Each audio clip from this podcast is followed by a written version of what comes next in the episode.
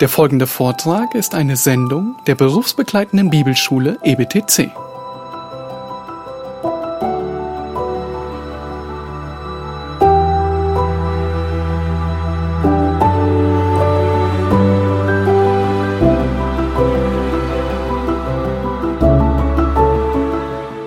Das Wort zeigt uns unser Kernproblem. Sünde weiß, der Mensch weiß, was Gott möchte. Und er wendet sich ab und sagt, ich mach mein Ding. Israel wich vom Weg ab, der gerade war und ging einen Krummpfad. Sie lehnten ihre, die, Gott, die, die Offenbarung Gottes ab und lebten nach ihren eigenen Vorstellungen. In Jeremia 29,8 heißt es als Warnung von Gott, lasst euch nicht von Propheten, die in eurer Mitte sind und von euren Wahrsagern verführen und hört nicht auf die Träume, die sie träumen, denn sie prophezeien euch in meinem Namen Falsches. Ich habe sie nicht gesandt, spricht der Herr. Häufig benutzt der Teufel genau solche Propheten die aussehen wie Männer oder Frauen Gottes, aber nicht reden, was Gott redet. Und wir finden es toll, weil es unserer Sünde frönt. Es passt gut zusammen. Und auf einmal wenden wir uns ab vom Gesetz Gottes und wenden uns zu und sagen, wir glauben jetzt diesem oder jenem.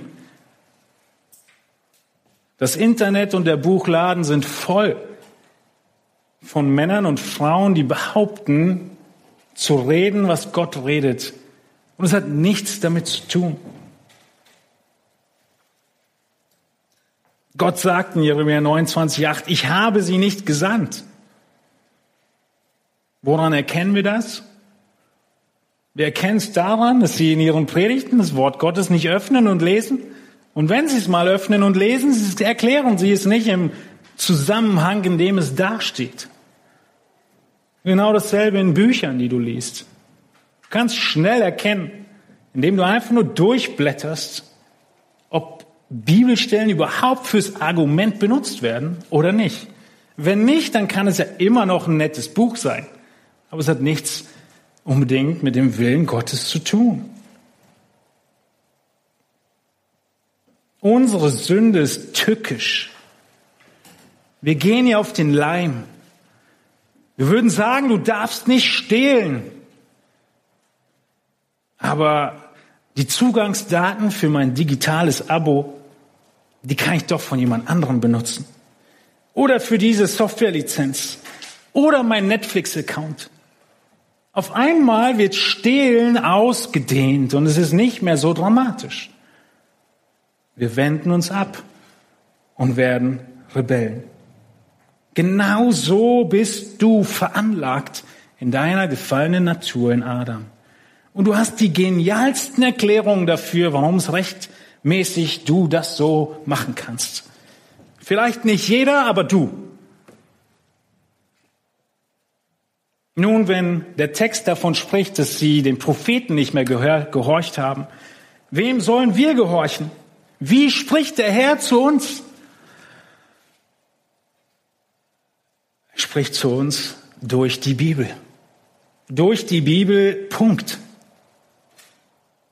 Hat Gott durch Propheten gesprochen? Ja. Hebräer 1 macht uns das deutlich. Durch viele Propheten, bis der Sohn Gottes kam, dann hat er durch den Sohn geredet und der Sohn hat noch gesagt in Johannes 15 bis 17, der Heilige Geist wird euch in die ganze Wahrheit leiten. Und dann hat der Heilige Geist sein Werk getan und uns die ganze Wahrheit gegeben mit dem Buch der Offenbarung und damit ist Schluss. Das ist das Reden Gottes und alles andere ist hinzugetan und trifft auf Jeremia zu, nicht von Gott gesandt. Dabei ist es schon so begrenzt, was wir haben. Hier ein paar Seiten, ein einziges Buch. Und trotzdem sagen wir, wir wollen nicht hören, was Gott sagt, genau wie Israel. Und Sünde beschreibt jeden Menschen. Jeder Mensch kennt die Offenbarung Gottes. Römer 1 macht uns deutlich, dass jeder Mensch die Wahrheit kennt. Es wird geoffenbart, heißt es in Römer 1.18, Gottes Zorn vom Himmel her über alle Gottlosigkeit und Ungerechtigkeit der Menschen, welche die Wahrheit durch Ungerechtigkeit aufhalten. Die Wahrheit Gottes, sie ist da. Die gesamte Menschheit kennt die Wahrheit. Gott hat die Ewigkeit in ihr Herz gelegt, sagt Prediger 4. Aber wir sind Experten darin, durch Sünde diese zu unterdrücken oder wie Schlachter hier sagt, aufzuhalten. Zwei Verse später in Römer 1, 21 heißt es dann, obgleich sie Gott erkannten, haben sie ihn doch nicht als Gott geehrt und ihm nicht gedankt, sondern sind in ihren Gedanken in nichtigen Wahn verfallen und ihr unverständiges Herz wurde verfinstert. Paulus in Römer 1 baut das Argument auf, dass die Schöpfung, die Natur, in der wir leben, ausreicht, um Gott zu erkennen. Aber der Mensch Gott ablehnt und in seinen eigenen Gedanken sich seinen eigenen Kuchen backt an seinem Strand mit seinem Sand. Und so wird das Herz verfinstert. Und dann wenden sie sich auch noch ab anderen Religionen zu. In Römer 1 wird davon gesprochen, sie hielten sich für weise und sind zu Narren geworden und haben die Herrlichkeit des unvergänglichen Gottes vertauscht mit einem Bild, also hier sind Götzen gemeint, das dem vergänglichen Menschen, den Vögeln und vierfüßigen und kriechenden Tieren gleicht. Ihr Lieben, wisst ihr was? Wir sprechen nicht von dem Herzen von irgendjemandem hier. Wir sprechen hier von deinem Herzen. Aus diesen Zutaten bist du gemacht. Du bist fähig dazu, das Herrliche von Gott zu verdrehen, zu pervertieren und irgendetwas Dreckiges, Halbwertiges, Schlechtes stattdessen zu wählen und anzubeten.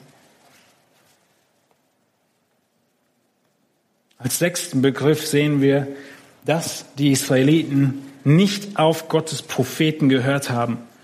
Wir haben gerade schon ein bisschen diesen Punkt angeschnitten. In Daniel 9, Vers 6 beschreibt Daniel genau das. Wir haben nicht auf deine Knechte, die Propheten, gehört, die in deinem Namen zu unseren Königen, Fürsten, Vätern und dem ganzen Volk des Landes geredet haben. Das bedeutet, es der Schritt, der hier weitergeht, ist in dem vorigen ähm, fünften, da haben wir die schriftliche Offenbarung Gottes abgelehnt. Ja, die Schöpfung und die schriftliche Offenbarung. Und hier lehnt jetzt das Volk die mündliche, persönliche Offenbarung und Ermahnung ab, nämlich die Propheten. Was haben die Propheten gemacht? Die Propheten haben gepredigt. Ein großes Missverständnis über die Propheten ist, dass der Großteil ihres Dienstes Zukunftsvorhersage war. Stimmt gar nicht. Der Großteil ihres Dienstes war das, was Gott schon offenbart hatte, schriftlich, zu predigen den Menschen, dass sie entsprechend leben sollen, was Gott offenbart hatte. Und ein Teil davon war auch noch, dass sie zukünftige Dinge prophezeit haben. Gott hat seine Knechte gesandt, seine Propheten gesandt und Sünde, eine Beschreibung davon ist, ich höre nicht auf das, was diese Knechte sagen. Wen haben diese Knechte angesprochen? Schaut mal in den Text hinein. Haben die Knechte nur zu den Königen geredet? Bin ich fein raus, weil ich habe die ich war nicht im E-Mail-Verteiler drin. Daniel, er bekennt vollumfänglich, diese Propheten und Knechte, ja, sie haben in erster Linie und meistens zu den Königen geredet. Im Zusammenhang damals waren das Ahab und Elia. Aber sie haben auch zu der nächsten, ja, ihnen untergeordneten Kategorie, den Fürsten geredet. Und neben den Fürsten auch zu den Vätern und neben den Vätern auch zu dem ganzen Volk. Wir sehen bei wirklicher Buße und Anerkennung von Sünde, dass wir uns nicht mehr rausreden, dass wir es nicht besser hätten gewussten. Sondern wir nehmen uns voll in die Verantwortung und sagen, Gott, ich wusste es. Oder ich hätte es wissen müssen und habe es nicht getan. Genau dasselbe trifft auf unser Land zu. Jeder Mensch in diesem Land kann wissen, was Gott möchte. Die Tür steht offen, es kann jeder reinkommen. Die Predigten sind auf YouTube, es kann jeder hören. Die Bibel ist veröffentlicht auf x Webseiten, jeder kann sie lesen. Und wie ist Gott? Gott ist ein so langmütiger Gott. In zweiten Chronik lesen wir davon, dass er nicht kurzen Prozess macht, sondern es heißt in zweiten Chronik, der Herr, der Gott ihrer Väter, sandte ihnen seine Boten, indem er sich früh aufmachte und sie immer wieder sandte. Denn er hatte Erbarmen mit seinem Volk und seiner Wohnung. Aber sie verspotteten die Boten Gottes und verachteten seine Worte und verlachten seine Propheten bis der Zorn des Herrn über sein Volk so hoch stieg, dass keine Heilung mehr möglich war. Gott redet zu dir in Bezug auf eine Sünde in deinem Leben. Du sagst, ach, wird schon, vielleicht nächsten Sonntag. Du kannst es so lange aufschieben, bis Gott sagt, es reicht.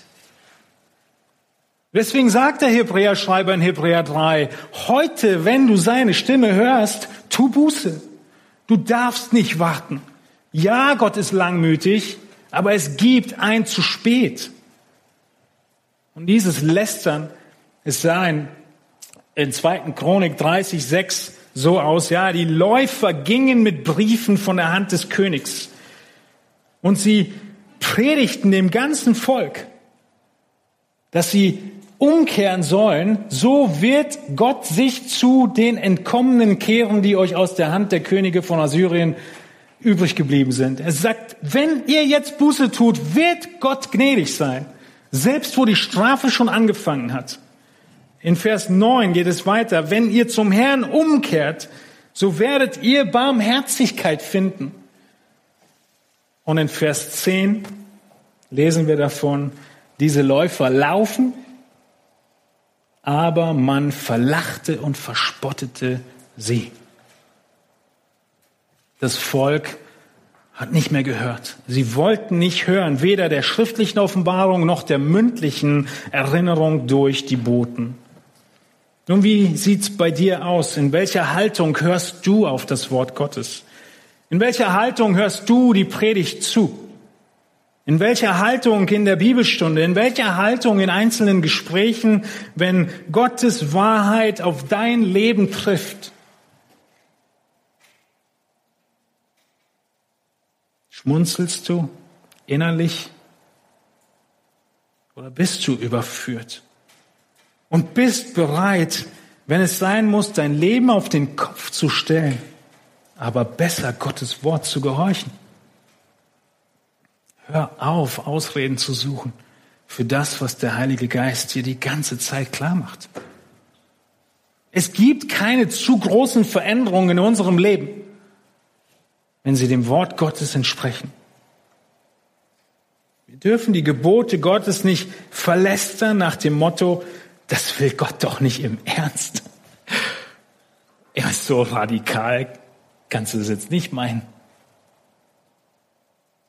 Oder der Klassiker, wie die Schlange zu Eva sagte, Gott will dir nur etwas Großartiges, Herrliches vorenthalten mit diesem Gebot.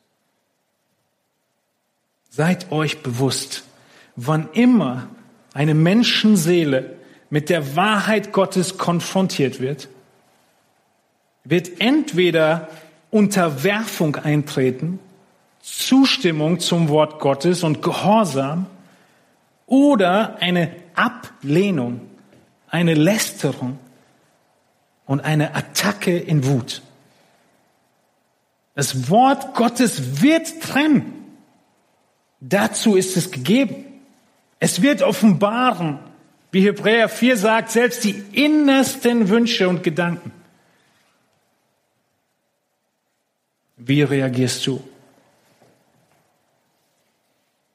Und neben dem, dass die Frage ist, wie du auf die Propheten in deinem Leben, also die Leute, die das Wort Gottes in dein Leben reden, reagierst, bist du auch du aufgerufen, ein Prophet zu sein. Jemand zu sein, der Gottes Wort nimmt und in das Leben von anderen hineinspricht. Sünde beim Namen nennt und nicht schweigt. Paulus sagt, wir sind Botschafter an Christi Stadt. Sind wir noch aktiv dabei? die Wahrheit Gottes in unserem Umfeld als diese Wahrheit zu benennen. Kommen wir zum siebten Begriff.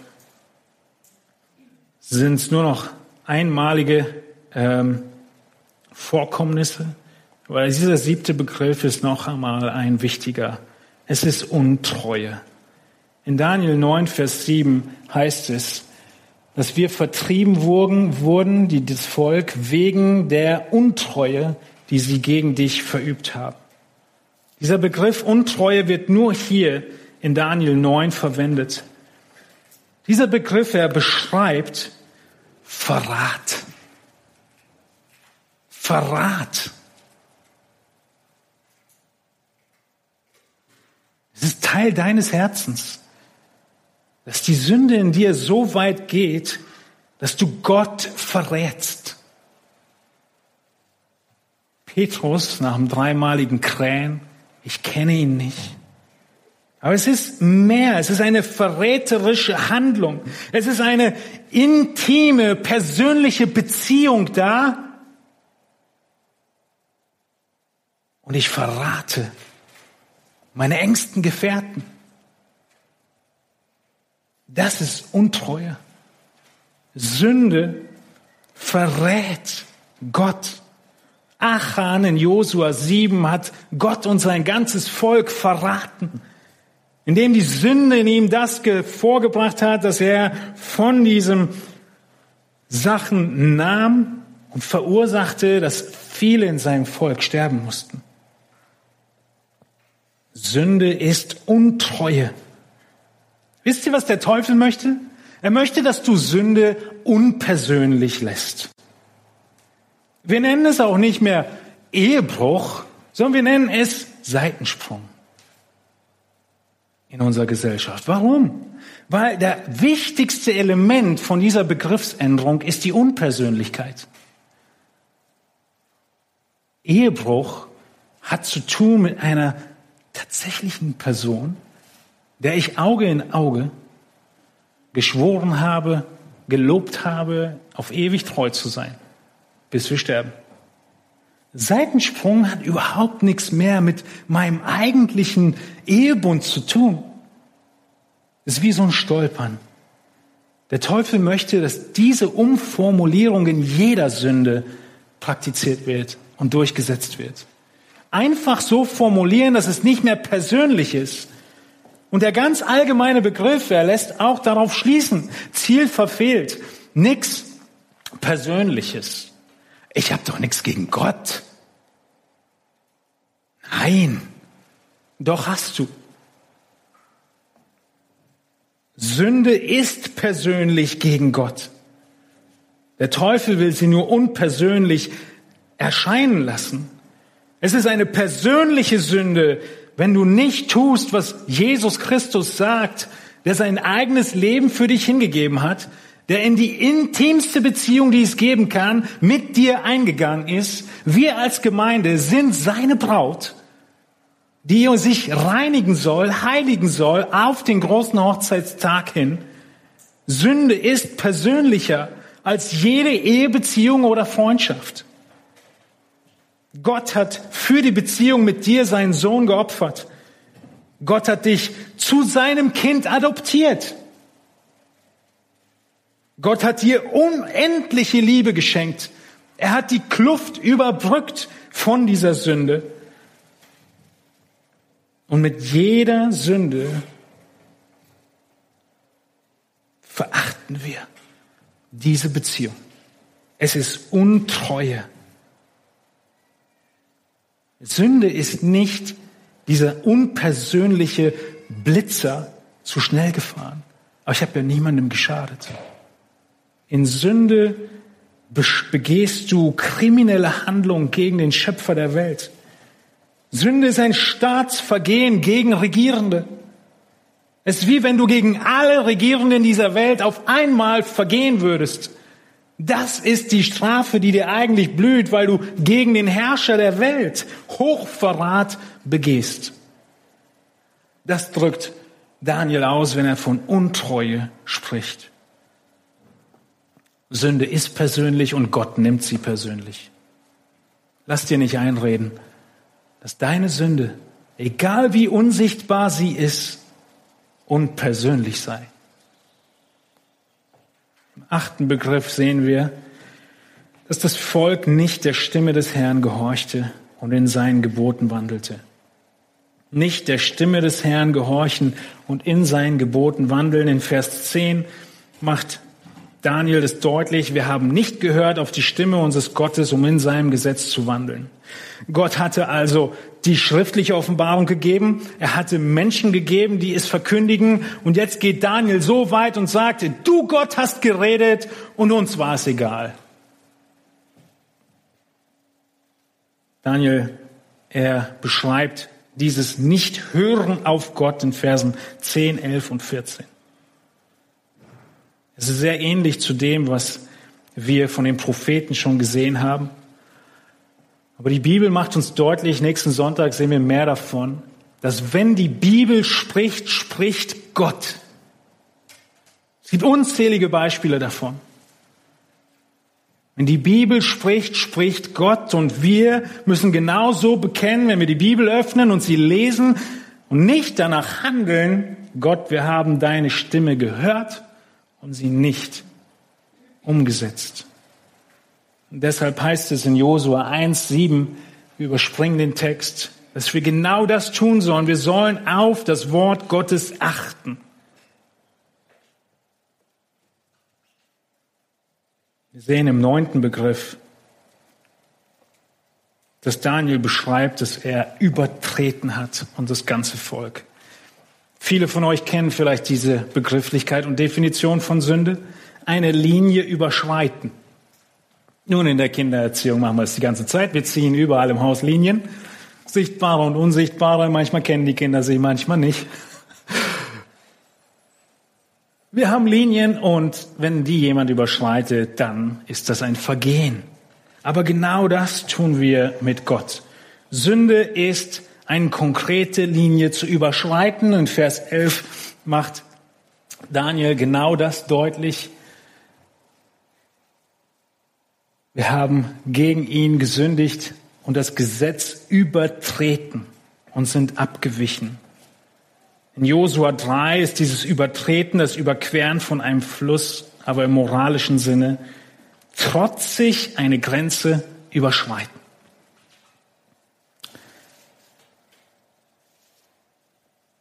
Wir sind für die Sünden, die wir tun, verantwortlich. Gott, er hat uns offenbart, was zu wissen war. Er hat in uns hineingelegt, uns von Natur aus gezeigt, was das Gesetz verlangt. Auch uns Heiden, nicht nur den Juden. So sind sie, die das Gesetz nicht haben, sich selbst ein Gesetz. In Römer 2,15 im nächsten Vers macht Paulus deutlich, wir wissen, was zu tun ist da sie ja beweisen, dass das Werk des Gesetzes in ihre Herzen geschrieben ist, was auch ihr Gewissen bezeugt, dazu ihre Überlegungen, die sie sich untereinander verklagen oder auch entschuldigen. Wenn wir von Gesetzesübertretung sprechen, von Linie übertreten, dann macht Gottes Wort uns klar, jeder Mensch weiß, wo die Linie ist. Gott hat es in sein Gewissen hineingegeben. Und Ungläubige untereinander halten sich sogar Rechenschaft. Und Ungläubige, die Gläubigen sogar in Rechenschaft. Das kannst du doch nicht tun. Du bist doch ein Christ. Jeder kennt ein gewisses Maß an Gesetz und deshalb sind wir nicht zu entschuldigen. Und der Mensch übertritt dieses. Nun, das Übertreten war der neunte und der zehnte Begriff ist, wir achten nicht auf das Wort Gottes. Wir achten nicht darauf. In Daniel 9, Vers 13 heißt es, Wir haben uns abgewandt und auf deine Wahrheit nicht geachtet. Nun ist nur ein weiterer Begriff, keine groß neue Information, die hier durchkommt. Aber es wird deutlich, dass wir als Menschen in unserer Sündhaftigkeit aus einem Holz gestrickt sind, das Gott ignoriert. Das Grundproblem selbst. Gott schenkt uns Offenbarung und wir achten nicht darauf. Wenn du heute Morgen hier bist und feststellst, dass dein Herz diesen Zutaten entspricht und du Jesus Christus noch nicht um Vergebung gebeten hast für diese deine Schuld, dann ist heute die Chance, dass du um Vergebung bittest, dass Gott dir in Jesus all diese Sünde vergibt, dass du nicht so wie das Volk hier dass die Wahrheit kennst und trotzdem ablehnst und nicht danach handelst, sondern dass du kapitulierst, die weiße Flagge hisst und sagst, Gott, du hast Recht, ich habe Unrecht. Das ist Buße. Buße heißt mit Gott übereinstimmen über seine Sicht von dir. Dann entsprechend das zu bekennen und das Richtige zu tun. Was dann passiert, ist in Johannes 3, 36 beschrieben, wo Johannes schreibt, wer an den Sohn glaubt, der hat ewiges Leben, wer aber dem Sohn nicht glaubt, wird das Leben nicht sehen, sondern den Zorn Gottes bleibt auf ihm. Wir haben uns ausführlich heute Morgen angeguckt, aus welchen Zutaten das Herz eines jeden Menschen zusammengestellt ist. Und wenn wir das uns auf der Zunge zergehen lassen, merken wir, der Zorn Gottes, von dem hier die Rede ist, ist absolut berechtigt. Denn diese Wahrheiten aus Daniel 9 beschreiben auch mein Herz. Und meine Liste an Lügen, an Sünden, an Vergehen, an Rebellion, an kriminellen Handlungen ist eine lange Liste verurteilt in allen Anklagepunkten. Das ist das Urteil, was auf dich wartet, wenn du Jesus Christus nicht hast als dein Anwalt, als dein Fürsprecher, als denjenigen, der einspringt während dieser Verhandlung und sagt, Moment, diese Anklagepunkte habe ich schon bezahlt. Johannes 3 macht deutlich, wer nicht an den Sohn glaubt, wird das Leben nicht sehen, sondern der Zorn Gottes bleibt auf ihm.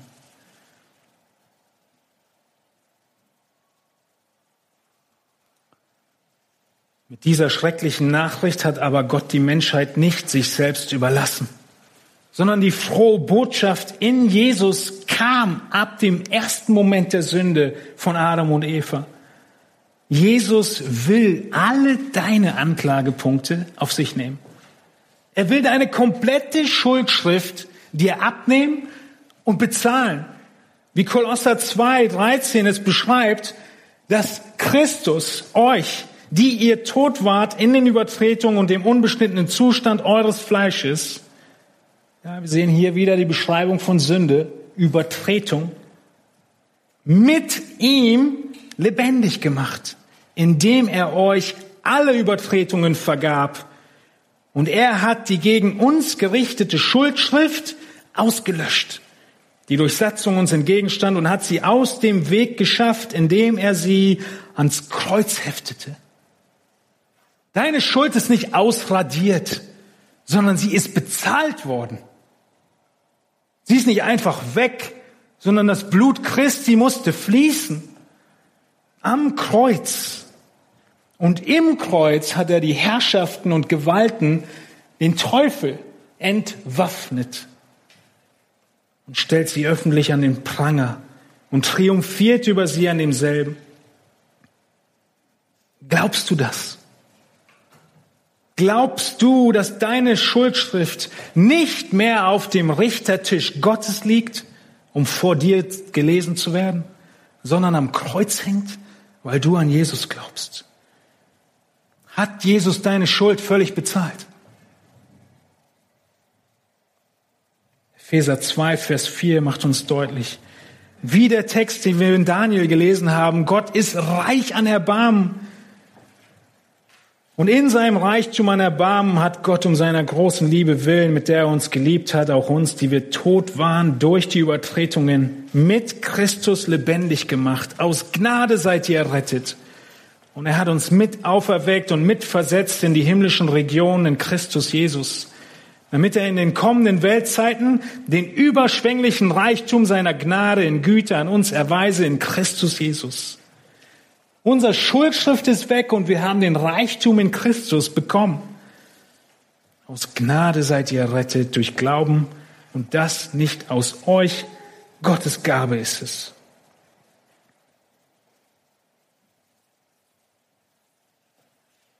Die Studie von unserer Sünde macht uns deutlich, dass wir Versöhnung brauchen. Die Kluft ist riesig und sie muss überwunden werden. Und wenn du an Jesus glaubst und die Vergebung deiner Sünden erfahren hast, dann denke trotzdem über diese zehn Zutaten der Sünde in deinem Fleisch nach. Denn sie haften dir immer noch an und du bist immer noch zu all dem fähig. Der Unterschied ist nur, dass du durch den Geist Gottes auch fähig bist, das Richtige zu tun. Aber die Fähigkeit zu sündigen bleibt uns erhalten, bis wir im Himmel sind. Wir sind fähig zu sündigen, zu kurz zu kommen, das Ziel zu verfehlen. Wir sind fähig, Gottes Gerechtigkeit zu missachten, fähig zu Kriminalität, Ungerechtigkeit, zu Perversion, fähig, verbrecherisch zu handeln, fähig, gegen Gottes Autorität zu rebellieren, fähig, ungehorsam zu sein, fähig, ihn zu verraten, fähig, untreu zu sein, fähig, uns von seinen Verordnungen abzuwenden, unseren Nacken zu versteifen gegen Gottes Willen. Wir dürfen uns nicht weigern, auf Gottes Wort zu hören und einen gepflügten Boden zu haben, wenn Gottes Wort gesät wird, sodass viel Frucht kommt. Auch wir haben in unseren Herzen die Grenze oft übertreten. Glaubst du das über dein eigenes Herz? Ihr Lieben, wir dürfen uns nicht abbringen lassen vom Einmaleins des Glaubens. Sünde in unserem Leben zu erkennen und sie auszurotten.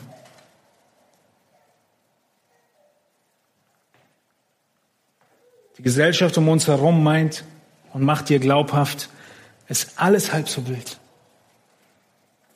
Bleib bestehen im Kampf gegen die Sünde. In Römer 2, Vers 4 sagt Paulus, oder verachtest du den Reichtum seiner Güte, Geduld und Langmut und erkennst nicht, dass dich Gottes Güte zur Buße leitet. Verwechsel nicht Gottes Langmut in deinem Leben damit, dass er die Sünde, die du begehst, gut heißt. Es ist Güte, die dich zur Buße leiten muss. Und diese Sünde, so heftig und krass, wie sie hier beschrieben wird, hat Christus getilgt. Und deshalb ist er würdig, angebetet zu werden. Und das ist das Lied, mit dem wir den Gottesdienst abschließen wollen. Du bist würdig. Lass uns aufstehen zum Gebet und wir geben dem Herrn Antwort im lauten und freudigen Singen von seinem Übernehmen unserer Schuld. Du bist würdig. Du hast uns erkauft und befreit und gereinigt. Dein Tod hat uns Leben gebracht. Wir werden stille zum Gebet.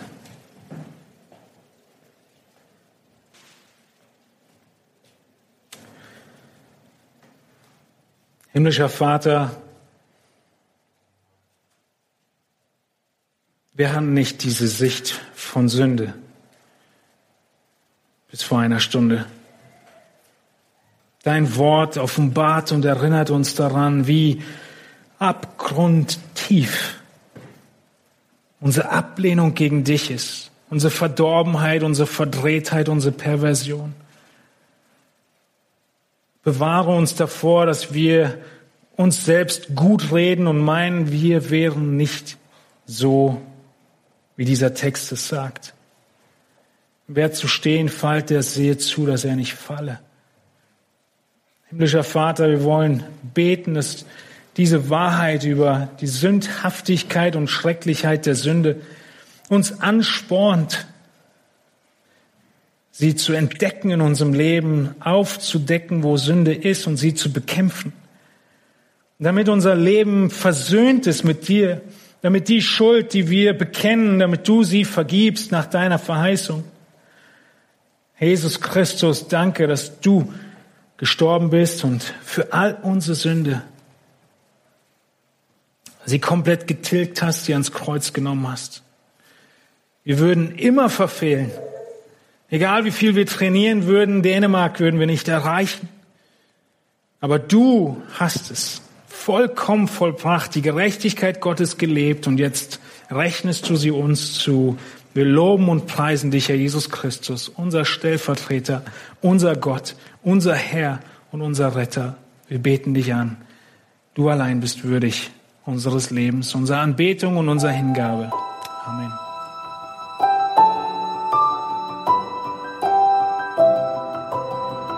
Diese Sendung war von der berufsbegleitenden Bibelschule EBTC. Unser Ziel ist, Jünger fürs Leben zuzurüsten, um der Gemeinde Christi zu dienen. Weitere Beiträge, Bücher und Informationen findest du auf ebtc.org.